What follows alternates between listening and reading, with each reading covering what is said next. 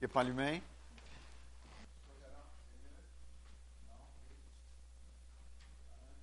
Deux, un, deux, un, deux.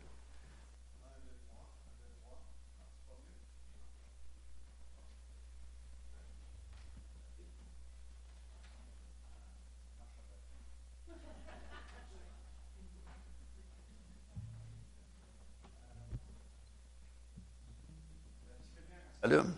Ah, OK. C'est bon? Amen. Gloire à Dieu. OK.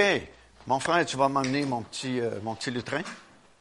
On va prier ensemble et puis demander au Seigneur encore une fois de vraiment nous bénir encore une fois ce soir. Seigneur, notre Dieu, notre Père, en ce début de nouvelle année 2018, Seigneur, on a, on a voulu faire ces réunions pour bien commencer l'année, bien partir 2018 sur un bon pied. Seigneur, chercher ta face, euh, avoir un temps de, de louange, de prière, afin, Seigneur, que tu puisses nous équiper pour cette nouvelle année que tu places devant nous. Seigneur, on, a besoin encore une fois ce soir d'entendre la voix de ton Saint-Esprit. Parle-nous, Seigneur, puissamment par ta parole. Seigneur, donne-nous des oreilles attentives à ce que tu veux nous dire ce soir. Puis d'avance, Seigneur, on te donne toute la gloire et l'honneur qui n'appartiennent qu'à toi seul. C'est dans le nom de Jésus que j'ai prié. Puis tout le monde, on peut dire Amen. Avant de t'asseoir, donne la main à deux, trois personnes. Puis dis-leur, tu as vraiment bien fait de venir ici ce soir.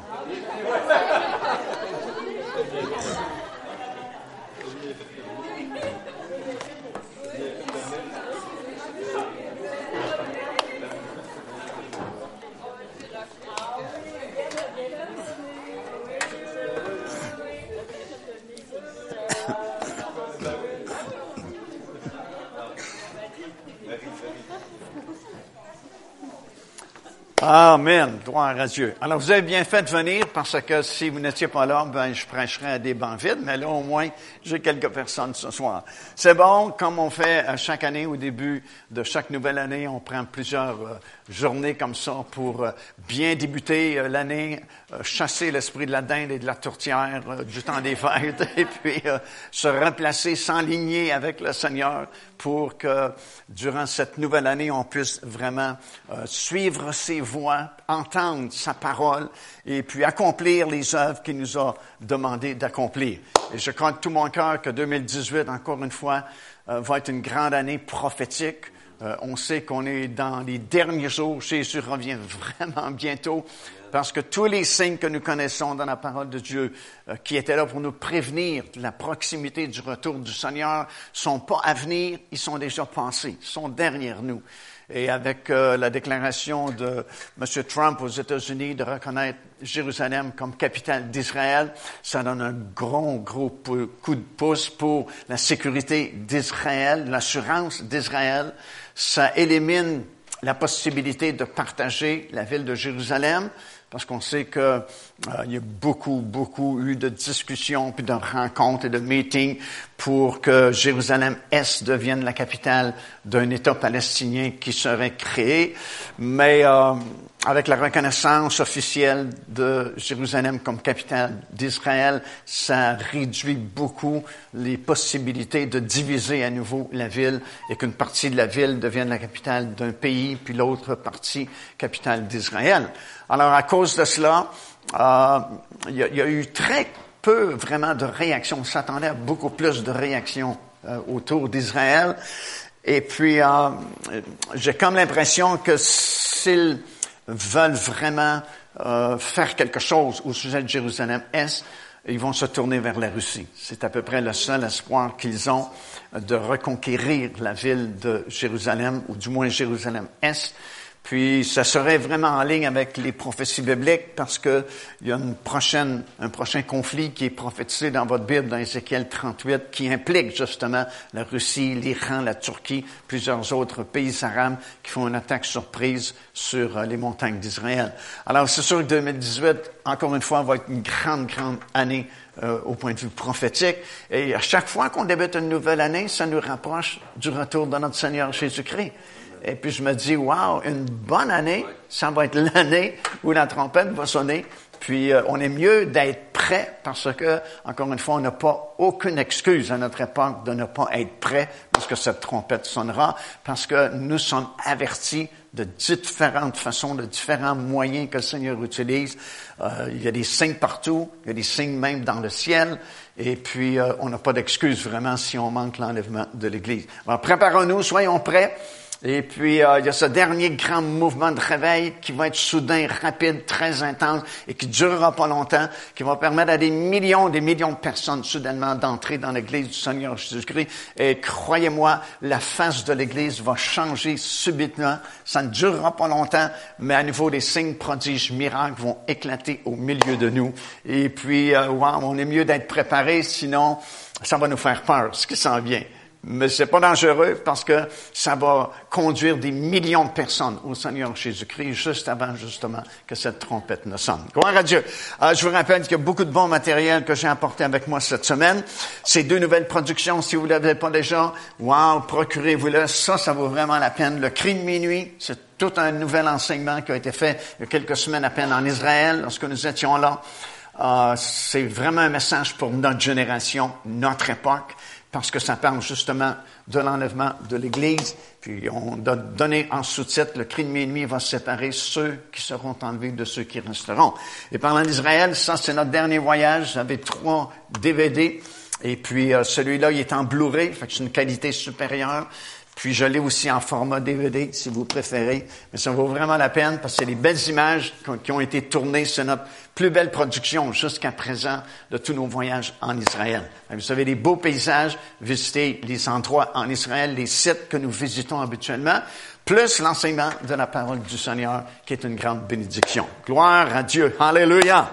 Depuis dimanche matin, on a appris beaucoup de choses concernant Jésus de Nazareth qu'on appelait l'homme de Galilée, le Galiléen, parce que selon les prophéties de la Bible, c'est de cette région qu'il devait venir. C'est là où il a grandi, à Nazareth. Euh, Nazareth, c'est dans cette région-là de la Galilée. C'est là où il a fait la plus grande partie de son ministère, surtout autour de la mer de Galilée, euh, à Capharnaüm, Corazim, Bethsaïda et plusieurs autres endroits, si bien que euh, ce sont euh, ces endroits-là qui, où, Jésus a fait le plus de miracles, de guérisons. Et les gens de ces petites villes-là, ces villages-là, euh, d'autrefois, il y a presque 2000 ans passés maintenant, ont vu la gloire de Dieu. Mais la plupart ne se sont pas repentis. Et c'est pourquoi les paroles de malheur ont été prononcées sur ces trois villes. Et comme j'ai expliqué cette semaine, les prophètes de l'Ancien Testament avait prophétisé le retour du peuple juif, comme ça s'est fait depuis plusieurs années maintenant. Ils avaient annoncé que lorsqu'Israël reviendrait, les déserts refleuriraient. Ben, ils sont refleuris, les déserts. Croyez-moi, ceux qui sont déjà venus avec nous en Israël, vous les avez vus, euh, on vous a conduit au désert, euh, où anciennement ce n'était que de la roche, de la pierre, et aujourd'hui c'est plein de dattiers, de palmiers, de fleurs, d'arbres fruitiers, en plein désert. Et les prophètes avaient annoncé que les villes seraient reconstruites. Mais curieusement, ces trois villes où il y a eu le plus de miracles qui ont été faits par le Seigneur Jésus-Christ n'ont jamais été reconstruites.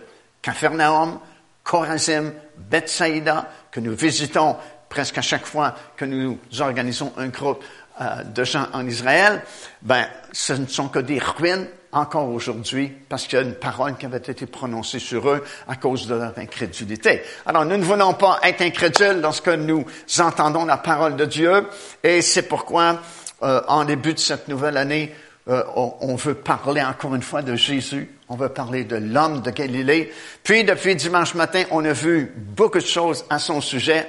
Et puis, depuis hier, on est en train de regarder à certaines déclarations que lui-même a faites à son sujet.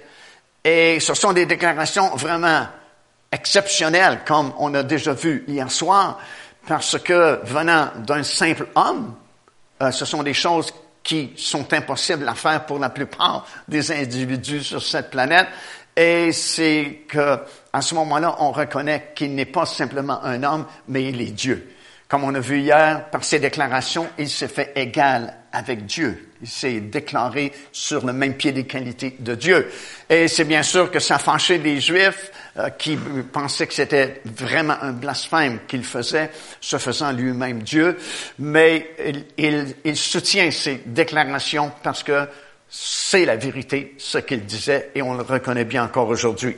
Là, on est rendu à notre cinquième grande déclaration qu'il a faite. Il a déclaré que celui qui croirait en lui aurait la vie éternelle. Écoute, il n'y a aucune religion sur la terre qui te promet ça. Mais Jésus a déclaré, celui qui va croire en moi, ben, il y aura la vie éternelle. La vie éternelle, c'est quelque chose de spécial, quelque chose de fabuleux. Parce que c'est pas, c'est pas quelque chose qui, qui est commun, là. C'est pas quelque chose que tu peux trouver. Euh, Walmart n'en vend pas de, de vie éternelle. Tu peux pas l'acheter. Tu peux pas la gagner. Tu peux pas la mériter. Alors, en disant cela, tu viens d'éliminer toutes les religions du monde, ou à peu près. Parce qu'à peu près toutes les religions du monde fonctionnent sur un système de bonnes œuvres, où tu dois t'améliorer pour plaire à Dieu, où tu dois faire des bonnes œuvres pour obtenir la vie éternelle ou obtenir le ciel ou aller au ciel. Euh, vous vous souvenez peut-être, les, les, gens les plus âgés ici, euh, autrefois au Québec surtout, euh, on disait, parce qu'il y avait des grandes familles, puis il y avait des, mères de 15, 20, j'ai connu des dames de 22 enfants, même dame, 22 enfants. Et puis, euh, c'était l'époque où il y avait, la vie était beaucoup plus dure qu'aujourd'hui parce qu'il n'y avait pas d'argent, puis il n'y avait pas toutes les commodités modernes que nous avons. Et souvent, on entendait ceci, cette pauvre dame, elle a gagné son ciel. Ben, écoute, c'est sûr que c'était pas facile d'avoir 22 enfants, puis il y en a qui ont, ont, mangé de la misère, comme on dit, mais malheureusement, ça te permet pas de gagner ton ciel. Tu peux pas gagner ton ciel. Tu peux pas acheter le ciel. Tu peux pas mériter le ciel. Tu peux être la meilleure personne au monde. Tu mérites pas non plus le ciel parce que de nous-mêmes, on pouvait jamais s'élever au degré de la sainteté de Dieu. Même si tu fais tous tes efforts au monde, même si tu suis douze religions en même temps, tu seras jamais capable d'atteindre le niveau de sainteté de Dieu. C'est la raison pour laquelle Dieu ne nous a pas nommé aucune religion comme étant la bonne religion. Si ça avait été une question de religion, Dieu nous l'aurait dit dans sa parole. Il aurait dit, suivez cette religion-là et puis vous allez aller au ciel. Mais Dieu ne nous a pas donné une religion, il nous a donné son propre Fils, le Seigneur Jésus-Christ. Et c'est lui qui dit, et il l'a déclaré, ça ici c'est dans euh, l'évangile de Jean, sixième chapitre, verset 47. Il dit en vérité, en vérité. Quand Jésus répète ça deux fois, en vérité, en vérité, ce qui va suivre, tu peux aller à la banque avec ça. C'est du sérieux. C'est solide. Ça fera pas défaut.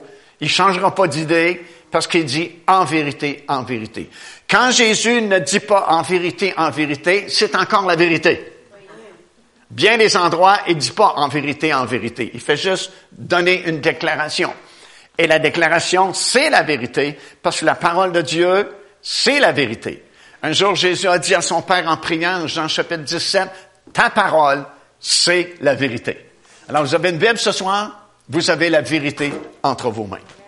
Mais quand il se donne la peine de dire en vérité, en vérité, je vous le dis, tu peux être sûr que ce qui suit, c'est la vérité. Est-ce que quelqu'un peut dire Amen?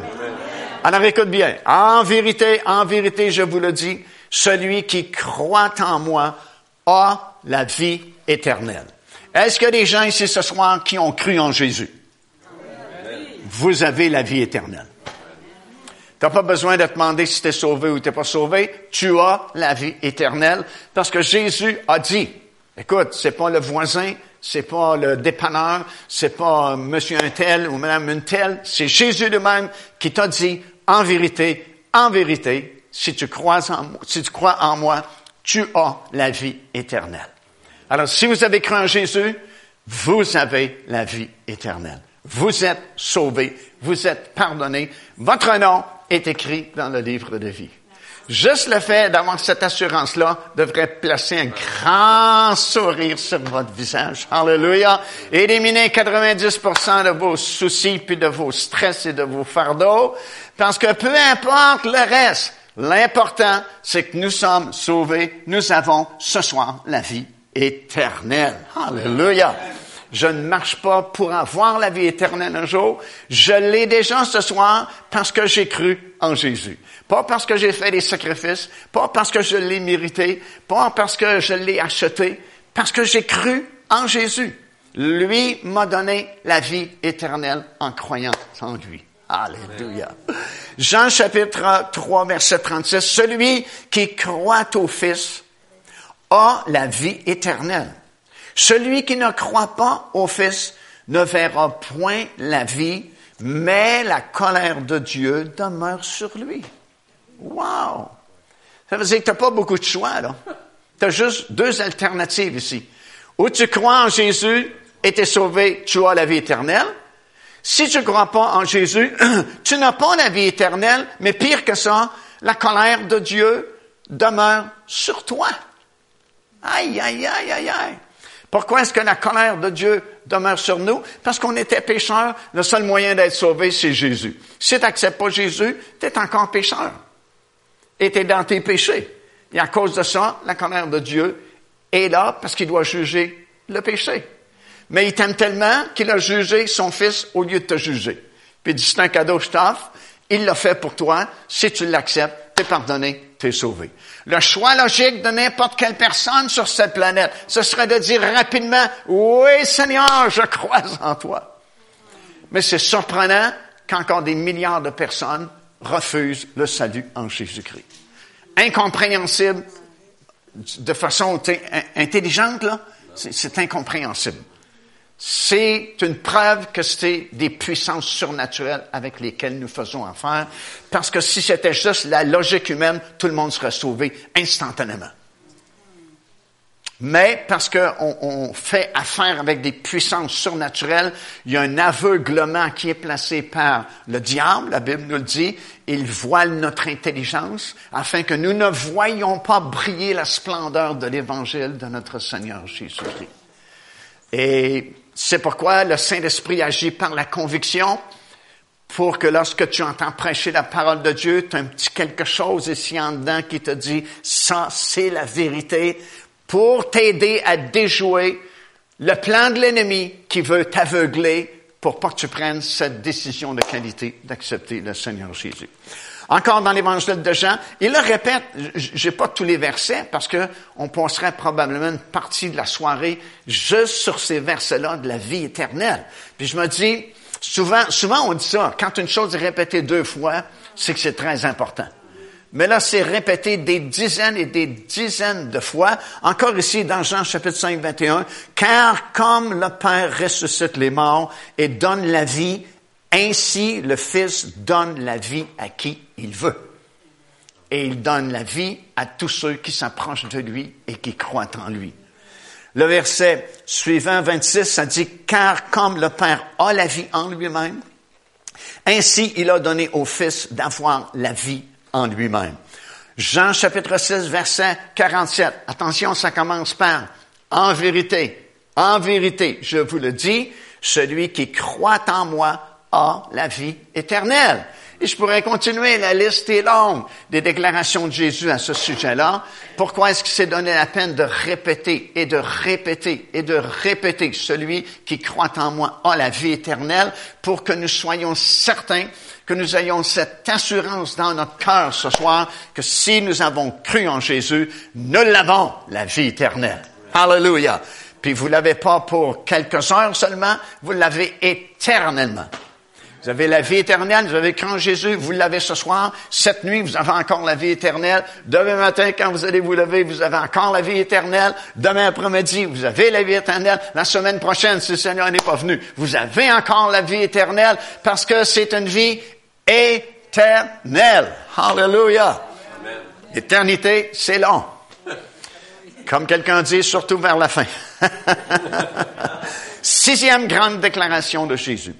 Il a déclaré que quoi que ce soit que nous lui demandions ou demandions en son nom, il nous le donnera. Wow, c'est toute une déclaration. Puis c'est pas juste n'importe qui là qui fait cette déclaration là, parce qu'une déclaration elle a de valeur en autant que la personne qui fait la déclaration vaut quelque chose. Et on sait que Jésus parle pas pour rien dire, et ce qu'il dit, c'est la vérité. Puis là, je vous le répète parce que c'est wow. Il a déclaré quoi que ce soit que nous demandions en son nom, il va nous le donner. Jean chapitre 14, verset 13, tout ce que vous demanderez en mon nom, je le ferai. Hmm. Nous pouvons prier et le domaine de la prière, c'est tout un grand domaine. Puis souvent, nous ne savons pas comment prier et nous ne savons surtout pas quoi demander lorsque nous prions. C'est un peu ce que Paul nous dit. Euh, Paul dit que nous ne savons pas euh, comment prier. Jean dit nous ne savons pas comment demander ou nous ne demandons pas bien parce que souvent nos prières sont très égoïstes. C'est juste pour nous. Moi, moi, moi et moi. Donne, donne, donne, donne. Et c'est pourquoi depuis la Pentecôte, 90% et plus de nos prières devraient se faire en langue étrangère. Par la puissance du Saint-Esprit parce que Romains chapitre 8 nous enseigne qu'à ce moment-là, nous prions exactement selon la volonté de Dieu. Et sans le savoir, nous intercédons pour les saints, pour les frères et sœurs dans le Seigneur. C'est fort, ça. Plus tu pries en langue, plus tu intercèdes pour les autres et plus tu pries selon le cœur de la volonté de Dieu. Alors tu es sûr d'être exaucé à ce moment-là. Je me souviens quand on était jeunes, euh, nouveau sauvé euh, à Saint-Hyacinthe, on avait pasteur Samson qui avait beaucoup d'expérience, qui était un homme d'esprit. Puis euh, souvent, il, ben, souvent, quelquefois, il, y arrivait des situations difficiles dans, dans l'Église, et puis on disait au pasteur Samson, faut, faut vous régler, régler cette situation-là. Puis sa réponse classique, c'est, on va prier pour ça. Puis nous, on disait, non, prie pas pour ça, règle la situation. Puis on a appris avec le temps que c'est lui qui avait raison parce qu'il amenait le problème en prière au Seigneur, priait en langue concernant la situation, et première nouvelle qu'on avait, piou, le conflit était réglé. Parce que lorsque tu parles en langue, la Bible nous dit, nous intercédons pour les frères et sœurs dans le Seigneur, en plus de prier directement dans le cœur de la volonté de Dieu pour nous. Mais ici, il nous dit que si nous, si nous prions au nom de Jésus, on va, on va recevoir notre requête. Ça veut dire que nos prières, nous ne prions pas Jésus. Nous prions le Père au nom de Jésus. Mais dans d'autres versets, dans l'évangile de Jean surtout, ça nous l'explique très bien, euh, nous pouvons commander des choses au nom de Jésus.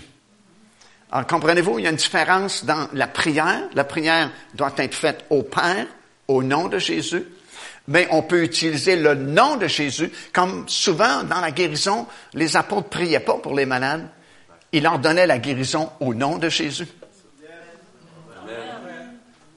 Alors, il y, a, il y a ces deux aspects. Vous suivez? Vous pouvez prier le Père pour des requêtes au nom de Jésus mais on peut commander également au nom de Jésus. Et les deux sont couverts ici par ses promesses, parce qu'il a dit dans Jean chapitre 14, tout ce que vous demanderez au Père en mon nom, je le ferai. Puis tout ce que vous ordonnerez en mon nom également, ça va fonctionner. Et si ça fonctionne quand tu commandes quelque chose au nom de Jésus, ça doit être que le nom de Jésus est puissant. Et ça doit être que Jésus est plus dans le tombeau. S'il y un, un résultat quand je commande au nom de Jésus, c'est parce qu'il est ressuscité d'entre les morts, il est vivant et il honore son nom.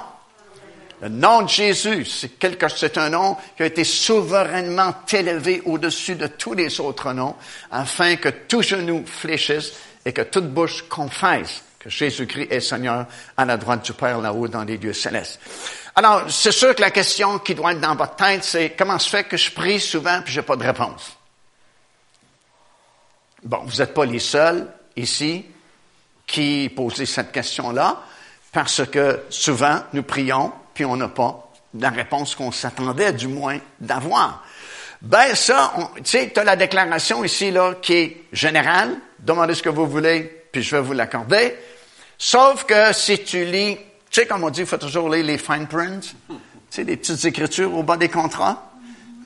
Ben, il y a des petites écritures aussi dans la parole de Dieu concernant demandez ce que vous voulez et je le ferai. Puis les petites écritures commencent par le plus grand mot de la Bible qui a juste deux lettres, si. Oh, ça, ça peut changer la donne. Justement, j'ai trouvé dans Jean chapitre 15 et au verset 7, justement un si, en relation avec la prière et la réponse. Ça dit ceci, si vous demeurez en moi et que mes paroles demeurent en vous, demandez ce que vous voudrez et cela vous sera accordé. Ça, c'est un gros si qui explique souvent les raisons pour lesquelles on n'obtient pas les réponses à nos prières. Parce qu'il y a ce si-là, il y a d'autres si, mais ça, c'est le plus important. Si vous demeurez en moi et que mes paroles demeurent en vous. Qu'est-ce que ça veut dire, ça? Ça veut dire que si tu demeures en Jésus-Christ, autrement dit, tu es fidèle, tu marches proche de lui, et que la parole est en toi, tu l'as assimilée, elle est en toi, ben tu ne demanderas pas n'importe quoi. Tu vas demander quelque chose qui est en accord avec la volonté de Dieu, parce que tu vas connaître la volonté de Dieu, parce que tu es proche du Seigneur, et ta sa parole est en toi. Alors, tu sais c'est quoi sa volonté? Alors, tu ne demanderas pas quelque chose en dehors de sa volonté, tu vas demander quelque chose déjà dans la volonté du Seigneur. Alors, tu es certain d'être exaucé à ce moment-là. Si c'est sa volonté, c'est certain qu'il va te le donner parce qu'il t'a donné une promesse. Demande ce que tu veux à condition que tu es dans ma parole et que ma parole est en toi et ça va fonctionner. C'est bon? Septième grande déclaration. Il, oh, ça c'est fort. Il a déclaré qu'un jour, il va revenir sur la terre et va défaire les armées du monde et lui-même va régner pour toujours et en plus, il jugera chacun selon leurs actions. Matthieu chapitre 16 et le verset 27 dit ceci, car le Fils de l'homme doit venir dans la gloire de son Père avec ses anges, et alors il rendra à chacun selon ses œuvres. C'est quelque chose pour l'homme de Galilée de faire cette déclaration-là, qu'un jour, il va revenir sur cette terre, va défaire les armées du monde, va établir son royaume partout sur la planète, et on va le voir tout à l'heure, il va dire qu'il va ramener à la vie tous ceux qui ont foulé le sol de cette planète depuis Adam et Ève jusqu'aux dernières personnes avant son retour. Ça prend un homme spécial pour faire une déclaration semblable. Parce que vous et moi, on ne pourrait pas faire une déclaration semblable. Si l'homme de Galilée fait une telle déclaration, c'est qu'il connaît son affaire et il sait qu'un jour, en effet, il reviendra sur cette planète les armées de ce monde seront détruites et son royaume sera établi. Mais plus fort encore que ça, deux choses. Il va ramener à la vie tous ceux qui ont existé sur cette terre. Alors déjà, tu viens en contradiction avec la pensée du monde qui t'explique que Dieu n'existe pas, il n'y a pas de ciel, il n'y a pas d'enfer, ces choses-là n'existent pas. C'est des histoires qu'ils nous ont racontées pour nous faire peur. Et lorsqu'une personne meurt, elle s'en va six pieds sous terre et elle disparaît tout simplement. Elle n'existe plus. Wow! Jésus dit le contraire. Il va ramener à la vie tous ceux qui ont existé sur cette planète depuis le tout début jusqu'à la toute fin. Hmm. Et lorsqu'il va venir en plus, il va avoir un jugement il va faire rendre à chacun, il va rendre à chacun selon ses œuvres. Il va, il va juger le monde. Bon, on apprend dans la parole du Seigneur, parce qu'on a eu plus de détails après cette déclaration de Jésus. On a appris que son retour se fera en deux phases, comme nous savons. 1 Thessaloniciens chapitre 4 verset 15 à 18, ça dit qu'il va d'abord venir dans les airs seulement et c'est son Église qui va monter à sa rencontre. Ça s'appelle l'enlèvement des croyants. Et c'est pas juste euh, l'opinion de quelqu'un. L'apôtre Paul débute ce passage-là de cette façon-ci. Voici, dit-il, ce que nous vous déclarons d'après la parole du Seigneur. Alors, peu importe ce que les hommes pensent, peu importe ce que les religions disent, peu importe ce que les dénominations enseignent, on s'en balance. Ce qui est important, c'est ce que la Bible dit. Et Paul dit, voici ce que nous déclarons d'après la parole du Seigneur. Là, il explique que nous ne devancerons pas ceux qui sont morts, mais au signal donné à la voix d'un archange, au son de la trompette de Dieu. Ceux qui sont morts en Christ vont ressusciter premièrement. Nous qui serons vivants en ce moment-là seront changés en un instant, en un clin d'œil, et tchoup, on va monter dans les airs à la rencontre du Seigneur. Quelques années plus tard, il va revenir, cette fois-là, sur la terre. Zacharie chapitre 14, verset 4, ça dit, ses pieds vont se poser sur le sommet de la montagne des Oliviers qui est en face de Jérusalem. La montagne va se fendre en deux, une grande vallée sera formée. Et la Bible dit à ce moment-là, il va revenir avec tous ses rachetés. Tous ces appelés, tous les élus de Dieu depuis tous les temps seront avec lui lorsqu'il reviendra. Alors, comprenez, beaucoup de gens ne font pas la distinction entre ces deux phases, l'enlèvement de l'Église et le retour physique et littéral du Seigneur Jésus-Christ sur la terre. Mais dites-vous bien une chose, si nous devons revenir avec lui, faut être parti un peu avant. Parce qu'on ne peut pas revenir à moins d'être parti préalablement. Alors, c'est deux phases de son retour. Et voici ce qu'il ajoute. Euh, une, autre grande déclaration parallèle à celle-ci, à celle-ci. Il a aussi déclaré qu'il ramènera à la vie chaque personne qui aura existé sur cette planète. Les uns seront avec lui et les autres seront damnés éternellement. Parce qu'avec Dieu, c'est, c'est pas compliqué. Il n'y a pas différentes teintes.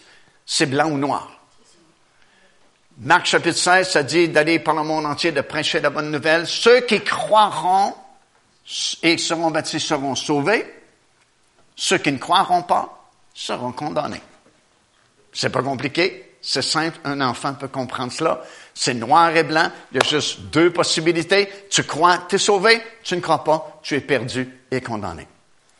Jean chapitre 5, verset 28 euh, dit ceci.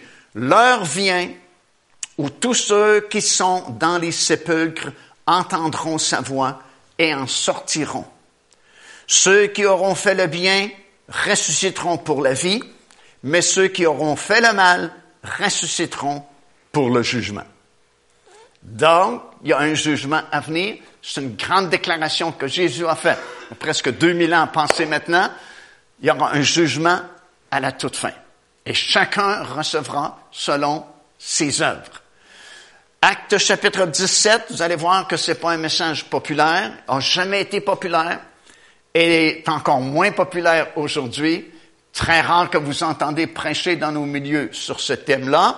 Mais déjà, dans Acte des Apôtres, chapitre 17, des versets 30 et 31, on connaît l'histoire, Paul était à Athènes, va entrer dans l'aréopage, et puis les gens d'Athènes aimaient ça, ceux qui discouraient, ceux qui faisaient des discours. Alors la salle est remplie à pleine capacité. C'est plein de philosophes, de discoureurs, de toutes sortes de gens qui sont là. Et Paul va prêcher son grand message. Il a vu toutes sortes d'idoles dans la ville d'Athènes. Et il a même vu euh, une inscription euh, qui était faite euh, un Dieu inconnu. Et il a saisi cette opportunité pour donner un titre à son message. Il a dit justement, c'est au sujet de ce Dieu qui vous est inconnu que j'aimerais vous prêcher un peu la parole de Dieu. Et il a conclu son message en disant ceci, Dieu, sans tenir compte des temps d'ignorance, annonce maintenant à tous les hommes et en tout lieu qu'ils aient à se repentir. Pourquoi?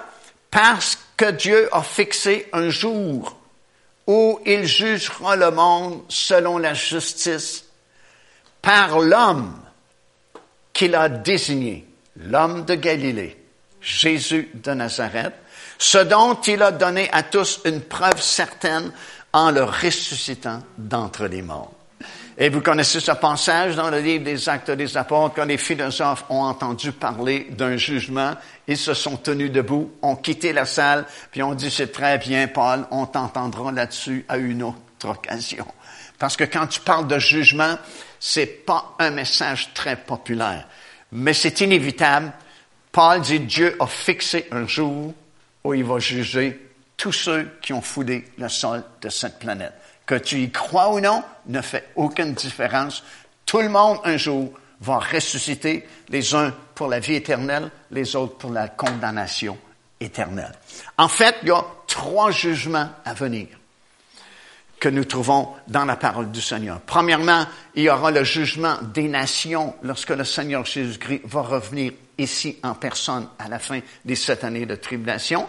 Ça, c'est dans Matthieu chapitre 25, des versets 31 jusqu'au verset 46, alors que Dieu va envoyer ses anges aux quatre extrémités du monde et les anges vont rassembler tous les survivants des sept années de tribulation et ces gens-là seront jugés pour savoir qui sera digne de participer au règne de Milan qui est encore à venir, bien sûr, à titre de nation.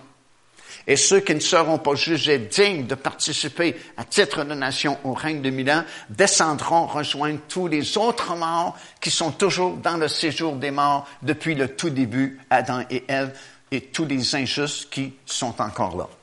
Ça, c'est le premier jugement à venir. Deuxième jugement à venir, euh, c'est un, un, genre de jugement, mais c'est pas un jugement pour savoir si on est sauvé ou pas sauvé. Ça s'appelle le tribunal de Christ.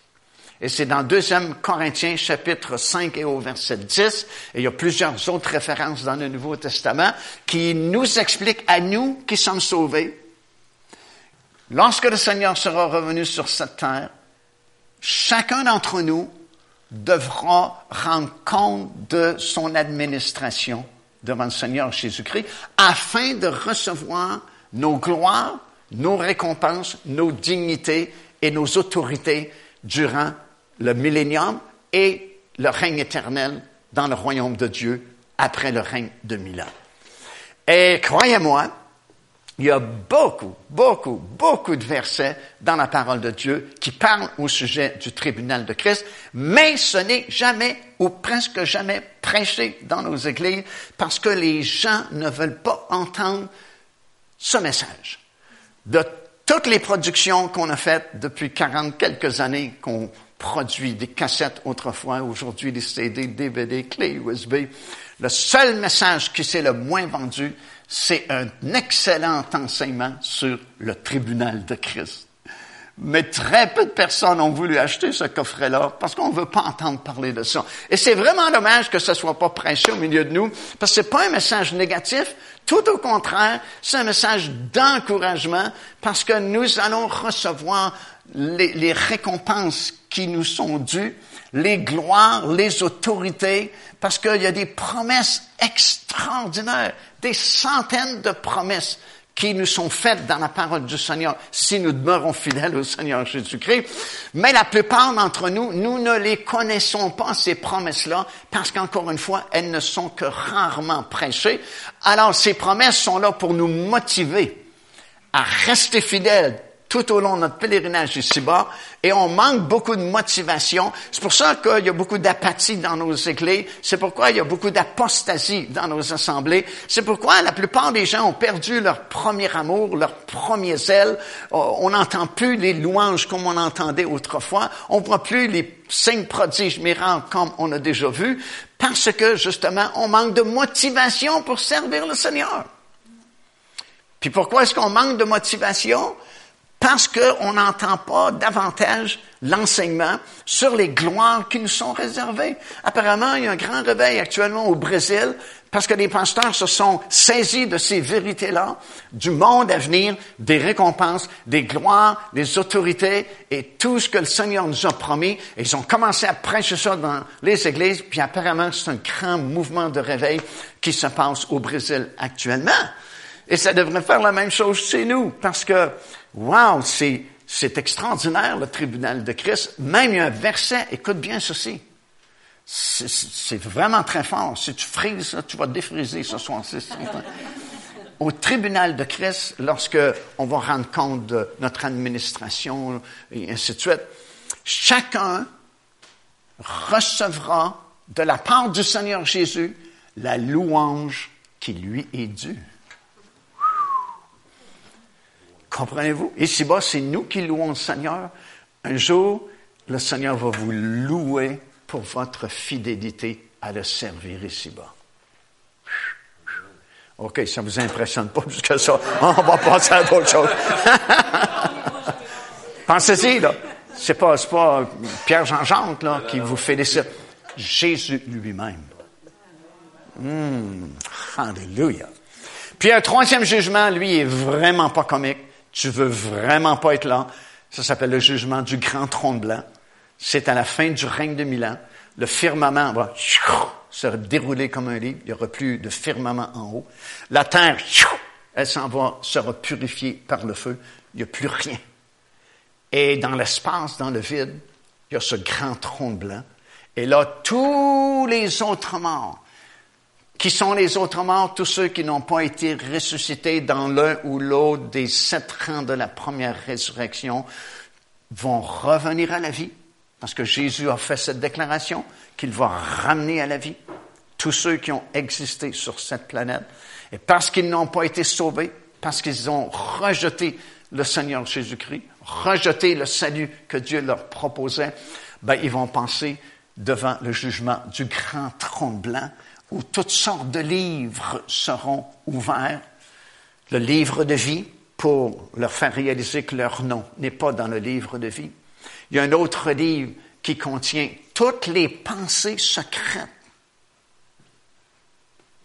des individus qui ont vécu sur cette terre. Peux-tu t'imaginer?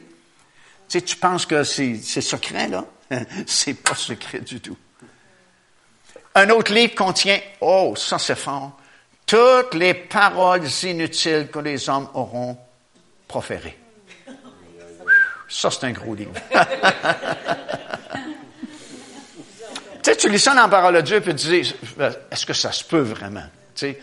On a eu une petite idée, parce que moi, j'ai été sauvé en 1967, à la fin de l'année. C'était l'expo euh, universelle ici à Montréal, si vous vous souvenez. Puis il y avait un pavillon qui s'appelait le pavillon de la science. Et dans le pavillon de la science, il nous démontrait quelque chose qui prouvait que chaque son que nous faisions, chaque parole que nous prononçons ne se perdait jamais. Parce que d'onde en onde, le mot se répétait. Par exemple, si tu disais bonjour, ben, tu dis toujours bonjour, bonjour, bonjour, bonjour, bonjour, bonjour, bonjour, bonjour, bonjour, à l'infini. Alors, ça nous aide à comprendre quand Dieu dit chaque personne rendra compte de chaque parole inutile. Chaque parole qui sort de ta bouche ne se perd jamais. C'est pour ça que la Bible t'exhorte avec beaucoup plusieurs versets à pas parler beaucoup, à écouter plus que parler. C'est d'ailleurs pour ça qu'il nous a donné deux oreilles et juste une bouche. Tu dois écouter deux fois plus que parler. Jésus même dit, par tes paroles, tu peux être condamné ou avoir la vie. Parole, c'est parce que Dieu est créateur. Comment Dieu a-t-il créé? En parlant. Que la lumière soit. Tchou, la lumière fut. Nous sommes créés à l'image de Dieu. Notre parole a un pouvoir créateur aussi, plus limité que Dieu évidemment, mais néanmoins, les paroles créent quelque chose. Alors, si vous ne parlez que du négatif, vous créez du négatif autour de vous. Et j'avais formulé une phrase il y a quelques années passées qui venait du plus profond de ma sagesse et qui disait quelque chose comme ceci. Les paroles que nous prononçons sont les matériaux de construction que nous fournissons au Saint-Esprit afin qu'il crée la réalité de la parole de Dieu dans nos vies. Mais c'est vrai aussi de l'autre côté. Les paroles qui sortent de notre bouche sont des matériaux de construction que nous fournissons au diable pour qu'il crée, lui, sa réalité dans notre vie. Parce que tu peux prendre la parole de Dieu, si tu la confesses de ta bouche, ce sont des matériaux de construction que tu donnes au Saint-Esprit pour qu'il crée ce que tu viens de confesser dans ta vie.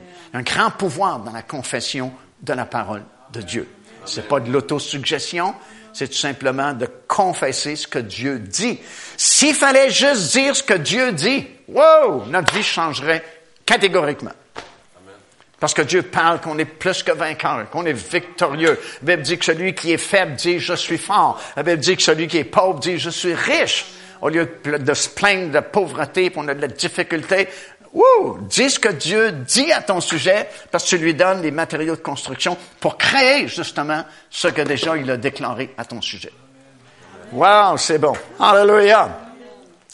De plus, lorsque, à part de ces trois jugements-là, lorsque Christ est mort sur la croix de Golgotha, on sait son corps a été placé au tombeau. Hier, je vous ai parlé des fameux trois jours et trois nuits. Il faut qu'il y ait trois jours et trois nuits parce que c'est le grand signe que Dieu a donné à Israël. Mais son esprit est descendu dans ce qu'on appelle le séjour des morts pendant ces trois jours et trois nuits-là. Le séjour des morts, c'est un grand terme pour expliquer où allaient tous les morts avant la venue du Seigneur Jésus-Christ. Parce que Jésus a fait quelque chose d'exceptionnel par sa mort et sa résurrection, nous apprenons dans l'Épître aux Hébreux qu'il a inauguré la route nouvelle jusqu'au ciel. Il n'y avait pas de route qui conduisait au ciel pour nous les humains avant la venue du Seigneur Jésus-Christ.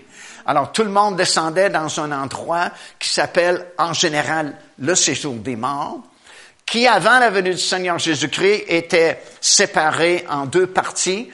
Une partie s'appelait le paradis, L'autre partie s'appelait l'enfer.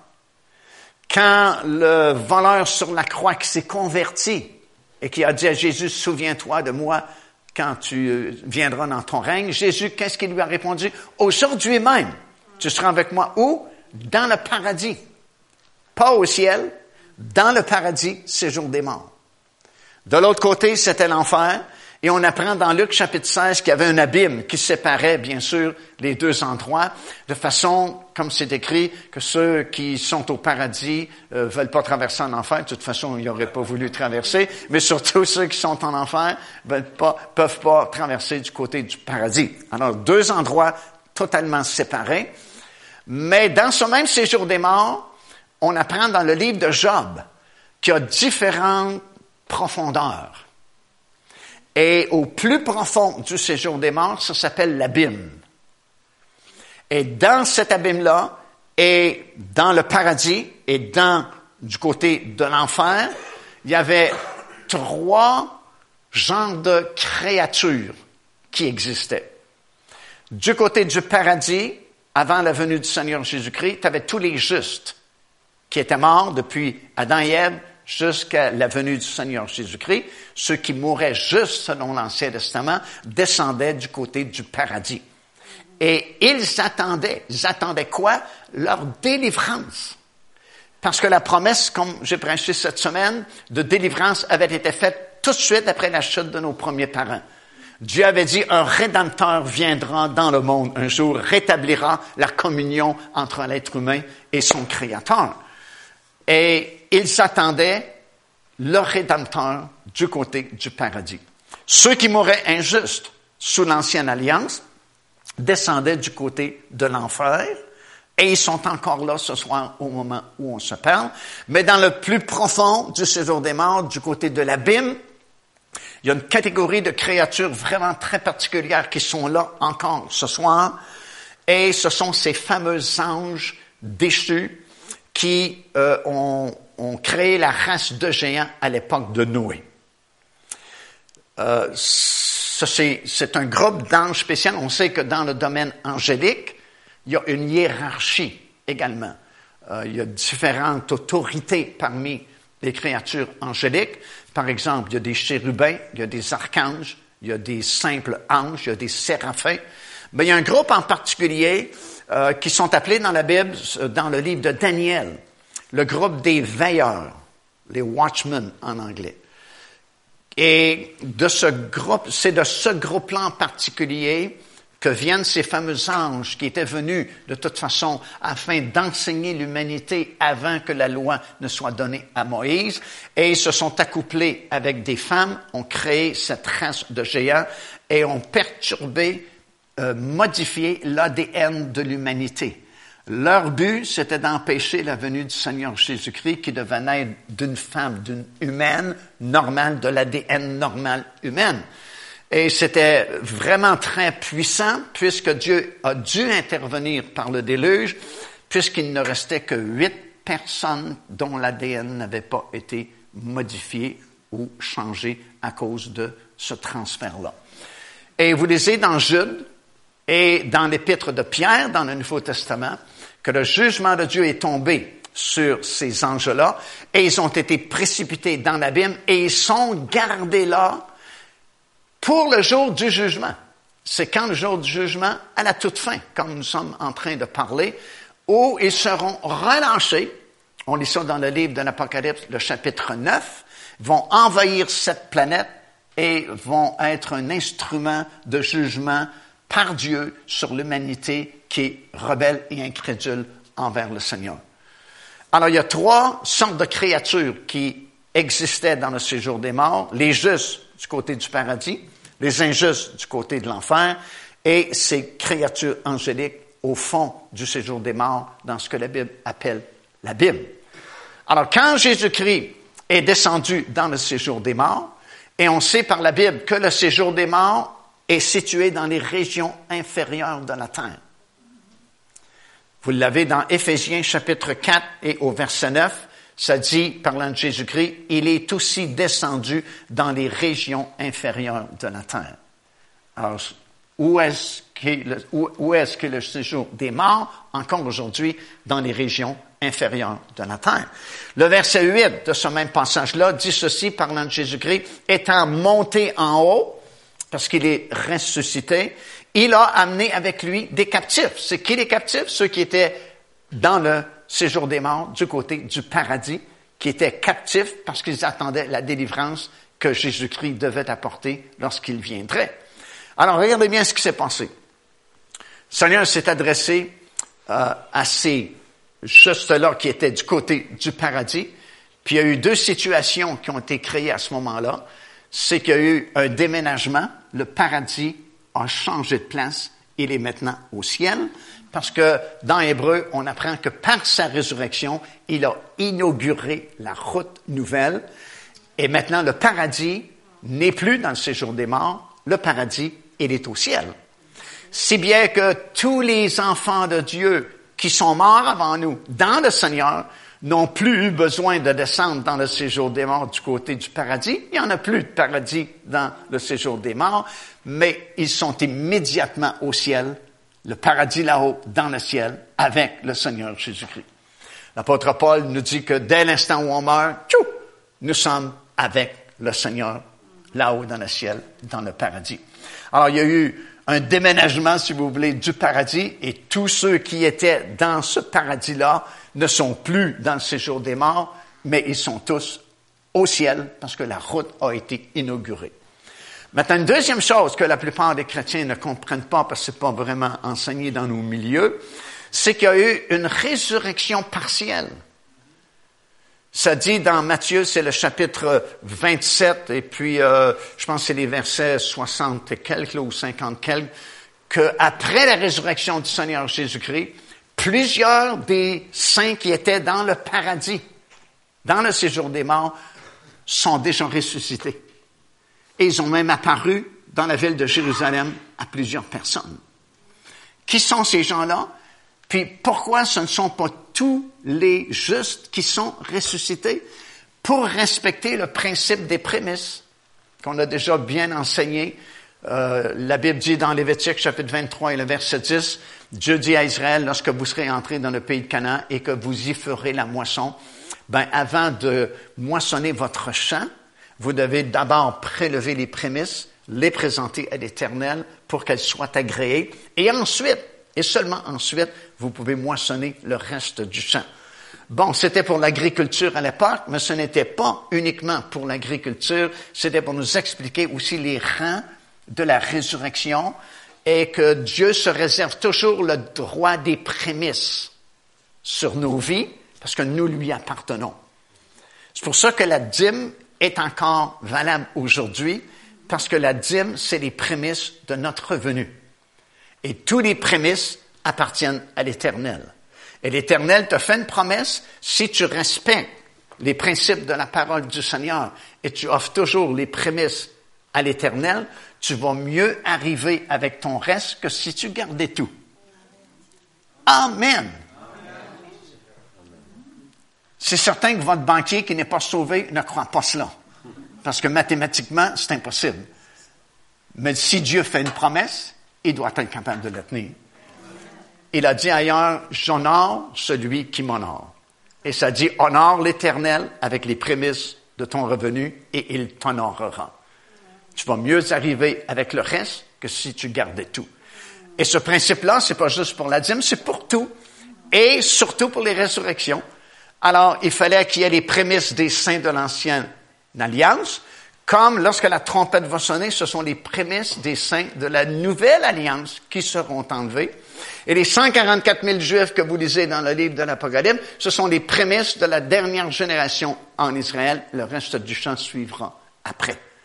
Alors, comprenez ce qui se passe. Il y a premièrement un déménagement des justes qui étaient dans le paradis, une résurrection de plusieurs d'entre eux, et ça le dit avec beaucoup de détails dans Matthieu chapitre 27, plusieurs des saints de l'Ancien Testament sont revenus à la vie. Pas tous les saints de l'Ancien Testament, seulement plusieurs sont revenus à la vie parce qu'ils faisaient partie des prémices, donc faisaient partie de l'épouse de Christ. L'épouse de Christ est constituée des prémices des saints de l'Ancien Testament, prémices des saints du Nouveau Testament et les prémices de la dernière génération en Israël, les 144 000 Juifs. Dès l'instant où ces trois prémices, parce qu'il y a toujours eu trois moissons en Israël, printemps, été, automne, l'orge, le blé et les autres fruits, dès l'instant où les trois prémices des trois moissons sont rendues au ciel, l'épouse de Christ est complète, le groupe est complet, et le reste du champ, c'est les autres rachetés de l'Éternel, de l'Ancien Testament, du Nouveau Testament et la période des sept années de tribulation. Mais ce qui est arrivé également, c'est que dans l'épître de Pierre, euh, c'est 1 Pierre chapitre 3 verset 18. Pensez que beaucoup de personnes ont de la difficulté avec ça. Ça dit que Jésus est allé prêcher en prison. Ceux qui étaient en prison dans le séjour des morts. Euh, il est allé, ça dit, prêcher aux esprits rebelles du temps de Noé. Alors, il n'a pas été prêché aux injustes. Il était prêché aux esprits rebelles au temps de Noé. Seulement au temps de Noé, ce sont ces anges-là déchus qui ont créé cette race de géants et leur but, c'était d'empêcher la venue du Seigneur Jésus-Christ comme un homme d'une naissance normale d'une femme sur cette planète. Il a vaincu l'ennemi, a vaincu et défait leur plan, et c'est comme s'il est allé leur dire, ça n'a pas marché. Et le mot prêcher, c'est pas qu'il a annoncé la bonne nouvelle, parce que c'est pas le même mot grec qui est utilisé pour annoncer l'évangile ou annoncer la bonne nouvelle, mais le mot qu'on a traduit prêcher en français, c'est un autre mot grec qui signifie tout simplement comme un décret, comme une proclamation de la victoire du Seigneur Jésus-Christ, malgré les plans qu'ils avaient faits pour empêcher sa venue, il est venu quand même, il a donné sa vie et il va ressusciter d'entre les morts. Alors il a annoncé et fait des actions. Il y a trois actions qui ont été faites dans le séjour des morts concernant les trois groupes de créatures qui étaient là. Mais la bonne nouvelle, c'est que nous, aujourd'hui, on n'a plus besoin d'aller dans le séjour des morts. Jésus y a été à notre place. Alléluia! Et en mourant, si on meurt avant l'enlèvement de l'Église, chou! L'autre instant, nous sommes dans la présence de Dieu, là-haut, dans le ciel. Quelqu'un doit dire Amen en quelque part. Dernière déclaration, neuvième déclaration, et je termine avec ceci. Il a déclaré être le grand je suis. Et ça, ça nous ramène au tout début dans l'Ancien Testament, dans les livres d'Exode, vous vous souvenez? Quand Moïse avait euh, vraiment quitté l'Égypte, pas seulement quitté l'Égypte, mais avait quitté le ministère parce que ça n'avait pas fonctionné comme il pensait que c'était pour fonctionner. Il a fui et puis euh, il a passé plusieurs années, comme vous savez, dans le désert et il gardait les brebis. Et puis il n'y avait plus, il plus l'intention comprenez, de conduire le peuple hors d'Égypte pour l'amener dans le pays de Canaan. Sa carrière maintenant était tout dessinée devant lui, gardien de brebis pendant toute sa vie. Mais, soudainement, son attention a été attirée par ce buisson qui brûlait mais qui se consumait pas. Il s'est approché et Dieu lui est apparu pour lui rappeler son appel. Il y aurait tout un message à prêcher là-dessus. Quand le Seigneur vous appelle, pensez pas que vous êtes prêt à partir la semaine suivante. vous allez devoir aller au désert, à l'école du Saint-Esprit, parce que faire le ministère, c'est pas toujours une sinécure. Et vous devez être préparé, vous devez euh, encaisser quelques coups avant au désert pour être capable de tenir jusqu'à la fin après. Et c'est Dieu qui lui est apparu, lui a rappelé son appel et lui a demandé de retourner en Égypte. Et quand il lui a demandé, parce qu'il était vraiment très, très hésitant de retourner en Égypte, et euh, il a posé beaucoup de conditions et posé beaucoup de questions. Une des questions qu'il a demandé, c'est quel est ton nom? En quel nom je vais me présenter? Je vais leur dire quoi aux Jésusiens? Qui m'envoie? Et le Seigneur dit, je suis. Pas j'étais, ni je serai, je suis. Dieu est éternel. Un éternel je suis. Et un jour, on sera avec lui dans cette éternité-là. Il n'y aura plus de, temps comme nous avons aujourd'hui. Là, on compte les mois, les années, les minutes, les secondes. Bonne nouvelle, dans le monde à venir, vous n'aurez pas besoin de montre. Alléluia. Parce que vous serez dans un éternel présent. Je suis. Et ce qui est extraordinaire, euh, Jésus, dans Jean chapitre 8, verset 58, dit ceci. Jésus leur dit, encore une fois, écoute bien, en vérité, en vérité. Donc, c'est certain ce qui va suivre. En vérité, en vérité, je vous le dis, avant qu'Abraham fût, je suis. Et les Juifs, ont dit, il y a quelque chose qui ne fonctionne pas ici. Tu as à peine 40 ans, puis tu dis qu'avant Abraham, tu étais déjà là. Il a fait beaucoup de déclarations qui commencent par ces deux mots, je suis, dans le Nouveau Testament. Et euh, demain, on va commencer à examiner ces nombreuses déclarations. Je suis, comme je suis le bon berger. Et ainsi de suite.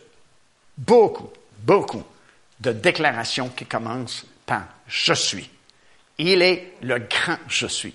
C'est probablement une de ses plus grandes déclarations. Je suis. Et on va examiner ensemble les nombreuses déclarations qui commencent par Je suis. Quel grand Dieu nous avons. Alléluia. Quel grand salut nous avons. Oh, merci Seigneur. Moi, ça m'aide à débuter cette année en Lyon. Alléluia. Puis je me dis, peu importe ce qui va arriver, parce qu'il y a tellement de tensions dans notre monde aujourd'hui que n'importe quoi peut arriver demain, la semaine prochaine. Tu regardes les menaces qu'il y a partout sur la planète, puis tu te dis, Ouh, je suis donc heureux d'appartenir au Seigneur Jésus. Je pense que je fais une dépression dans le monde, tellement de catastrophes possibles, tellement de dangers nucléaires partout sur la planète, entre les mains de maniaques, vraiment. Tu sais, ils peuvent peser un bouton, puis tout le monde saute. Je me dis, wow, heureusement qu'on connaît Jésus, parce qu'on sait que c'est pas comme ça que ça va se terminer. Ah, peu importe ce qu'un monsieur dit, un président, puis un autre dit, puis on fait sauter si on va faire. C'est pas comme ça que le monde va se terminer. Mais si on n'avait pas la parole de Dieu, puis si on connaissait pas le Seigneur Jésus-Christ, je comprends les gens qui sont apeurés, puis qui sont nerveux, et qui sont stressés, parce que je le serais moi-même. Mais gloire à Dieu, nous sommes dans le Seigneur Jésus-Christ. Le Seigneur Jésus-Christ est en nous. Il nous donne sa paix, il nous donne sa joie. Alléluia. Et surtout, nous avons cette assurance que nous avons la vie éternelle déjà en nous ce soir. Il a même dit, en vérité, en vérité, je vous le dis, celui qui croit en moi a la vie éternelle. Tenons-nous debout en terminant, s'il vous plaît. Je demande aux musiciens de revenir. J'ai encore une fois ce soir, Oh, venons penser quelques instants dans sa présence. Approchons-nous, euh, faites quelques pas ce soir. Venez ici en avant. Euh, soit vous vous agenouillez, soit que vous vous assoyez. Mais ce qui est important, c'est de toucher le Seigneur ce soir, de, de, laisser le Seigneur vous toucher également. On va faire quelques chants. La musique, ça nous prédispose à la louange. Et puis, louons-le. C'est pas compliqué, louer. C'est juste ouvrir votre bouche, puis dites-lui votre amour. Tu sais, les sentiments, vous devez avoir des sentiments pour le Seigneur Jésus-Christ. Tu sais, les sentiments qui sont dans votre cœur, exprimez-les par votre bouche. Dites-lui que vous l'aimez. Louez-le. Si, si vous n'avez pas beaucoup de vocabulaire, louez-le en langue. Alléluia. Priez en langue, les langues du Saint-Esprit. Et puis, euh, peu importe quel est votre besoin ce soir, euh, je suis conscient qu'on a tous des besoins. Euh, on rencontre des problèmes dans, notre vie. La vie n'est pas nécessairement facile aujourd'hui. Il y a beaucoup de pression, beaucoup de stress qui euh, s'impose à nous. Mais on peut se décharger de tous nos fardeaux sur lui encore ce soir. Puis on peut dire, Seigneur, il reste tellement peu de temps. Utilise-moi dans ton royaume. Donne-moi les dons de ton Saint-Esprit. Je veux faire quelque chose, Seigneur. Je veux pas juste venir à l'église une fois le dimanche matin pour passer le temps. Je, veux être utile dans ton royaume. Je, veux t'entendre un jour dire, cela va bien, bon et fidèle serviteur, entre maintenant dans la joie de ton maître. Viens te reposer maintenant. Mais c'est pas le temps, là, de, de, de relaxer dans ce sens qu'on fait rien. Retroussons nos manches. Puis dites-lui, Seigneur, tu sais, le Seigneur peut utiliser n'importe quelle personne parmi nous. Il peut prendre le plus petit, le plus faible, puis en faire un héros. Bon, vous n'avez pas l'air à me croire, il n'y a pas d'emmène. Mais... David. Beaucoup d'exemples dans la parole de Dieu. Relisez l'histoire de Gédéon. Tu sais, l'Éternel dit, vaillant héros!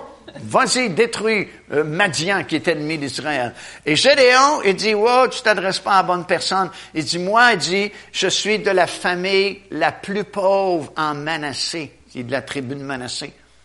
Puis il dit, en plus, moi, je suis le plus petit dans la famille la plus pauvre en Israël. Fait que tu t'adresses pas à la bonne personne. Mais Dieu s'adressait à la bonne personne, puis à cause de son obéissance, ben, il a réussi à chasser l'ennemi qui s'appelait Madian à l'époque peu importe qui vous êtes, peut-être vous êtes les plus pauvres de Granby ou votre famille n'a aucune réputation dans la ville ici, ça n'a aucune espèce d'importance avec Dieu. Il peut prendre n'importe qui parmi vous ce soir, puis faire un héros de la foi. Hallelujah. Et changer cette ville tout au tout. Amen. Amen. Juste à vous proposer, dire Seigneur, utilise-moi. Je ne vais pas juste venir à l'église dimanche matin je veux faire quelque chose dans ton royaume. Donne-moi ton onction. Donne-moi les dons du Saint-Esprit. La Bible dit aspirez aux dons du Saint-Esprit. Si vous ne les cherchez pas, c'est sûr que c'est plus difficile à les recevoir. Mais demandez-le. Qu'est-ce qu'on a dit ce soir? Demandez et vous recevrez. Je, Seigneur, fais quelque chose. Donne-moi, Seigneur, quelque chose. Donne-moi une mission. Communique-moi quelque chose. Donne-moi ta pensée. Qu'est-ce que tu as prévu pour ma vie? Puis vous allez être surpris de ce que le Seigneur va vous révéler et comment il peut vous utiliser. Il n'y a pas de limite d'âge. Tu n'as pas besoin d'être beau. Tu n'as pas besoin d'être super intelligent. Tu n'as pas besoin d'être riche. Tu n'as pas besoin d'être jeune. Dieu peut utiliser des gens de 90 ans, 95 ans, autant qu'il utilise des gens de 30 ans. Amen. Il n'y a pas de limite avec le Seigneur. Gloire à Dieu. Amen. Amen.